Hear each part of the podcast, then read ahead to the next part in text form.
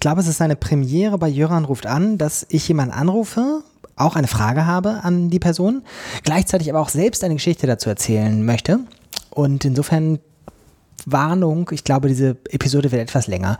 Und es kommt nichts Spektakuläres am Ende. Es kommt eine kleine 60-sekündige Begegnung im Winter an einem Café in Freiburg am Bahnhof am Ende. Dann ist es schon vorbei. Also wer darauf wartet, dass eine ganz große Wendung am Ende kommt, nein, auf gar keinen Fall. Ähm, trotzdem tolle Geschichte für mich. Claudia Lehmann hat auch eine tolle Geschichte zu erzählen, sitzt, sitzt in Hannover und arbeitet in einem Projekt, wo es um Open Educational Resources geht. Ähm, das sind frei lizenzierte Bildungsmaterialien und die Abkürzung lautet OER. Und es geht um unglaublich viele Wortspiele, die man mit OER machen kann. Unter anderem das, was Claudia gemacht hat. Claudia Lehmann. Hier spricht der Jöran. Ich grüße dich, Claudia. Hallo Jöran. Ich habe eben schon angekündigt, dass wir zwei Geschichten zu erzählen haben zu albernen Wortspielen und was draus wird und woher sie kommen und so weiter.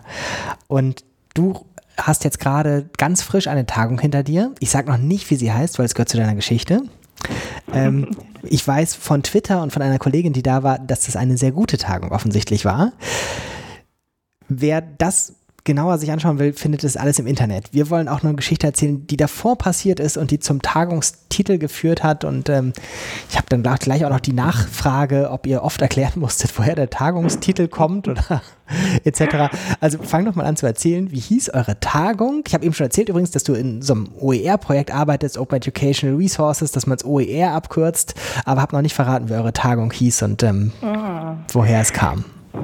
Ja, also zu Wortspielen. Ähm, unsere Veranstaltung, die wir gestern in äh, Hannover sehr erfolgreich und mit viel Herzblut und mit vielen tollen Menschen, die mit uns unser Programm gestaltet haben, über die Bühne gebracht haben, heißt Mission Possible. Das war die letzte und äh, größte Veranstaltung, die wir im Rahmen des neuen Projektes äh, realisiert haben. Und ähm, es ging darum, vor allem LehrerInnen, Lehramtsstudierende und AkteurInnen im Kontext schulischer Bildungsarbeit einzuladen, sich über Open Education und OER zu informieren. Und ähm, Genau, in Vorbereitung zur Veranstaltung, als wir Ende Mai auf der Suche nach einem Titel waren, kam ich gerade vom OER Camp in Leipzig, wo es als Abendprogramm die kreative Aktivität gab, mit Kühlschrankmagneten OER-Weisheiten zu legen, zu fotografieren und dann auf Twitter zu posten. Und äh, ich war in einem Team mit Noreen Krause und Christian Friedrich und wir haben zu dritt abends gedichtet und gepostet. Und als ich wieder zurück in Oldenburg war und wir überlegt haben, äh, wie wir unsere Veranstaltung jetzt nennen, waren diese Wortspiele und das, äh, das OER-Camp, das war einfach noch sehr, sehr präsent. Und wir haben uns dann auf Twitter nochmal alle Einreichungen angeschaut und das Mission Possible vom Team Kinoerlebnis hat uns sehr begeistert und in den Tagen danach irgendwie einfach auch nicht mehr losgelassen. Was uns daran gefallen hat, war, dass es äh, einerseits anknüpft an etwas Bekanntes, also zumindest für die Menschen, die den Film kennen, beziehungsweise den Filmtitel. Und es war die, die Verschiebung, die entsteht aufgrund der Differenz zwischen der Art und Weise, wie es geschrieben und wie es ausgesprochen wird. Und genau das war für uns das Reizvolle, was es letztendlich dann auch zu einem Wortspiel mhm. äh, macht. Und gleichzeitig ist in dem Mission Possible mit dem Bezug zu dem Filmtitel ja eine zweite Verschiebung, die entsteht, weil aus dem Impossible des Filmtitels das Possible wird. Und das war was, wo wir alle sofort gedacht haben, das bringt es für uns total gut auf den Punkt, äh, worum es bei äh, OER einfach auch geht. Mhm. Das Mischen, also hier im Sinne von Remixen, ist eben nicht untersagt, sondern durch die freie Lizenzierung ganz ausdrücklich erlaubt. Und aus der Unmöglichkeit äh, wird eine Möglichkeit. Mhm. Und in den Tagen danach haben wir die, die Idee immer mal wieder mit unserem, mit Menschen in unserem Umfeld ähm, besprochen und natürlich festgestellt, dass Mission Possible was ist, was schon im Umlauf ist.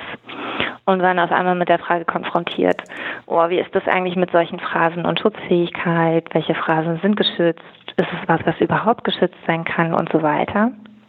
Und ähm, das hat dazu geführt, dass wir im Team ähm, über die mit OER verbundene juristische Frage hinaus, äh, mit denen wir im Projekt direkt konfrontiert waren, nochmal auf einer anderen Ebene ähm, sich gezeigt hat, wie komplex eigentlich dieses Urheberrecht und verwandte Rechte sind.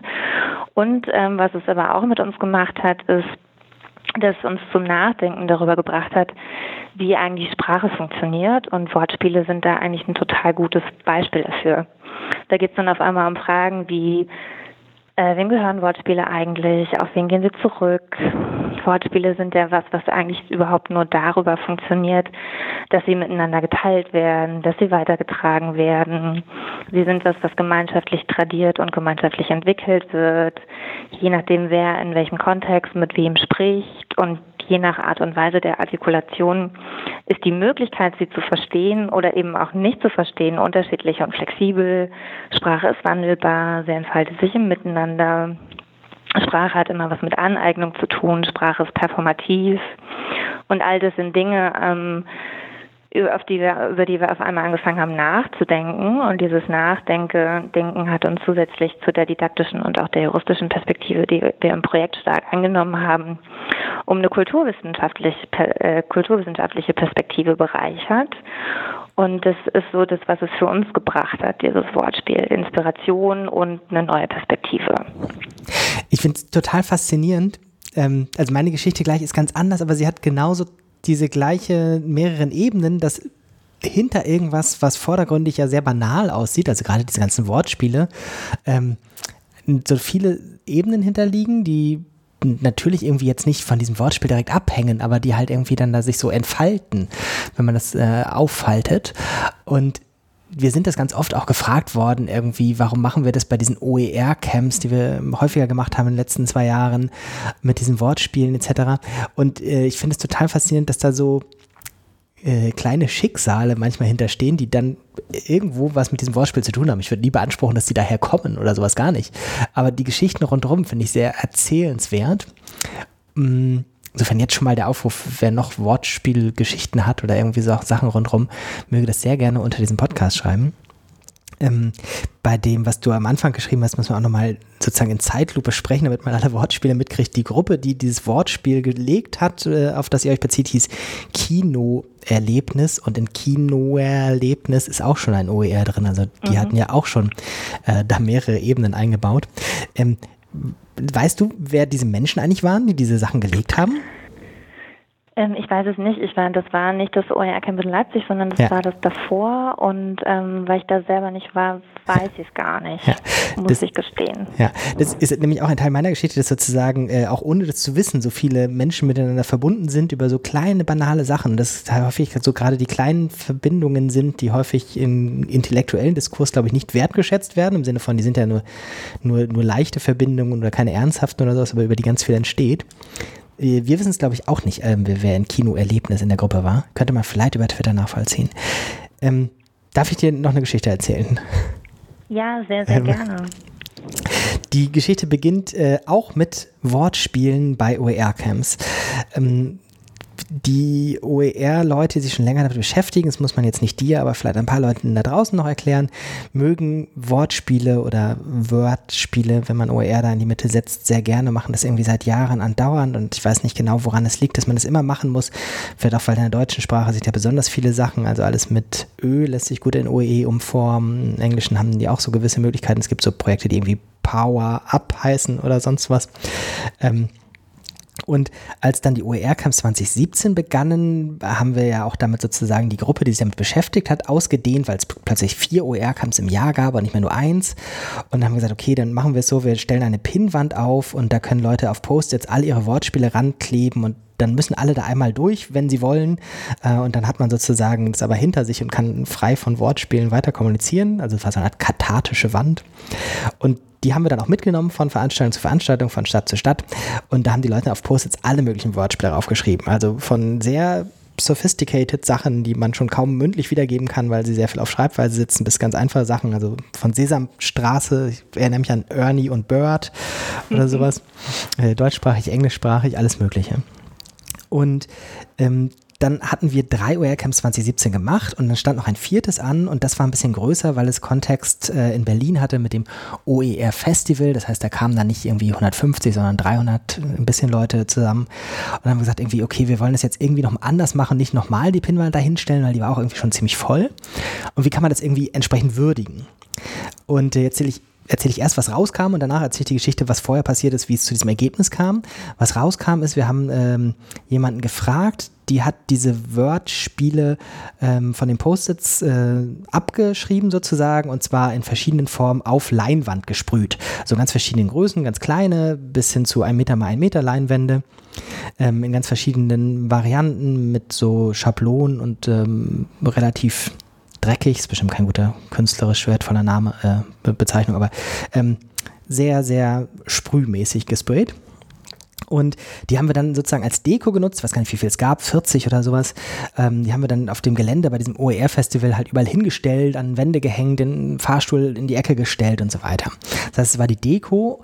Und am letzten Abend der Veranstaltung haben wir die dann versteigert. Und ähm, jetzt sieht man schon dann als nächstes, also das ist sozusagen so die erste Ebene, wie das so aus der Breite kam, so in drei OR-Festivals an allen Ecken Deutschlands so aufgeschrieben auf Post-its, dann von irgendjemandem in Hamburg auf Leinwand gesprüht, da auf diesem Gelände in Berlin, auf dem grandiosen Gelände vom Pfefferwerk, ähm, auf dem Pfefferberg ähm, ausgestellt und dann wurde das jetzt versteigert und dann gab es so verschiedene Richtungen, die jetzt sich plötzlich weitertrug. Nämlich erstens, dass 40 Kunstwerke ähm, versteigert wurden und an 40 Ecken in Deutschland mitgenommen wurden. Das ist teilweise noch zu sehen. Ich habe gerade noch mal das Wort gegoogelt. Es gibt noch so ein paar Tweets, wo Leute dann irgendwie in ihrem Büro oder auf dem Zugweg dahin äh, ihre Kunstwerke fotografiert haben etc.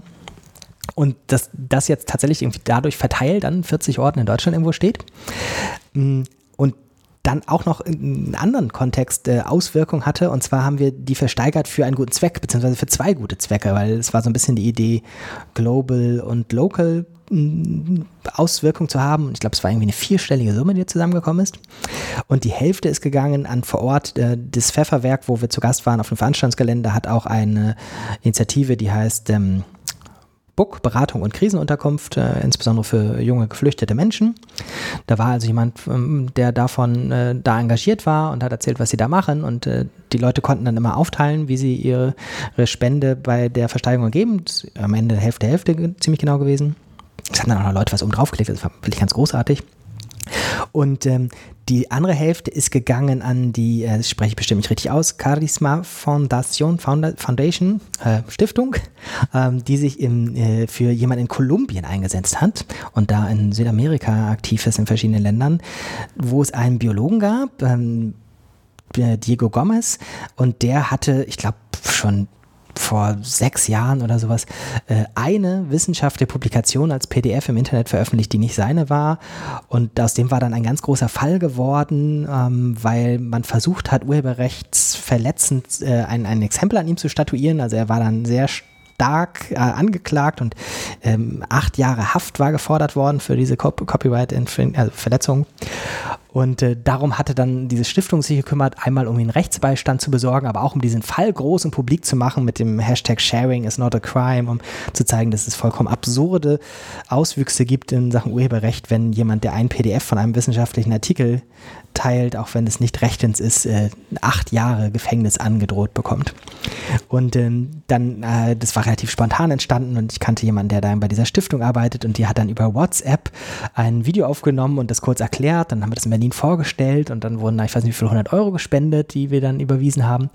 Ähm, der ist jetzt nicht deswegen freigekommen danach oder sowas, ähm, ist er aber zum Glück. Ähm, aber es hat halt nochmal viel Verbindung hergestellt zwischen diesen Word-Spielen am Anfang, den Kunstwerken, die jetzt an 40 Orten in Deutschland hängen, ähm, einem, äh, einer aktivistischen Stiftung in Südamerika und dem Biologen äh, in Kolumbien. Ähm, was man sozusagen, wenn man irgendwie so aus dem Weltall gucken würde, wie wie funktionieren Menschen und ihre Verbindung auf der Erde, wahrscheinlich irgendwie sehr, sehr skurril finden würde. Hm, Jetzt noch ein Add-on zu der Geschichte. Ähm, die Idee für die Leinwände kam auch nochmal ganz woanders her. Ähm, ich war auf einem Konzert in Hamburg äh, bei einem Künstler, den ich nicht kannte. Also er war Vorgruppe, das kennt man ja oft so da nicht, wer das da so ist. Äh, der Künstler nennt sich Beans on Toast. Im echten Leben heißt er Jay McAllister und macht so, weiß ich nicht, sehr britisch-progressive Texte ähm, und äh, alternative Folkmusik. Also es ist halt so ein Mann mit Gitarre. Er sieht sehr zottelig aus und, und fährt mit seiner Gitarre rum und spielt halt irgendwie so als Vorband oder mittelgroße Auftritte.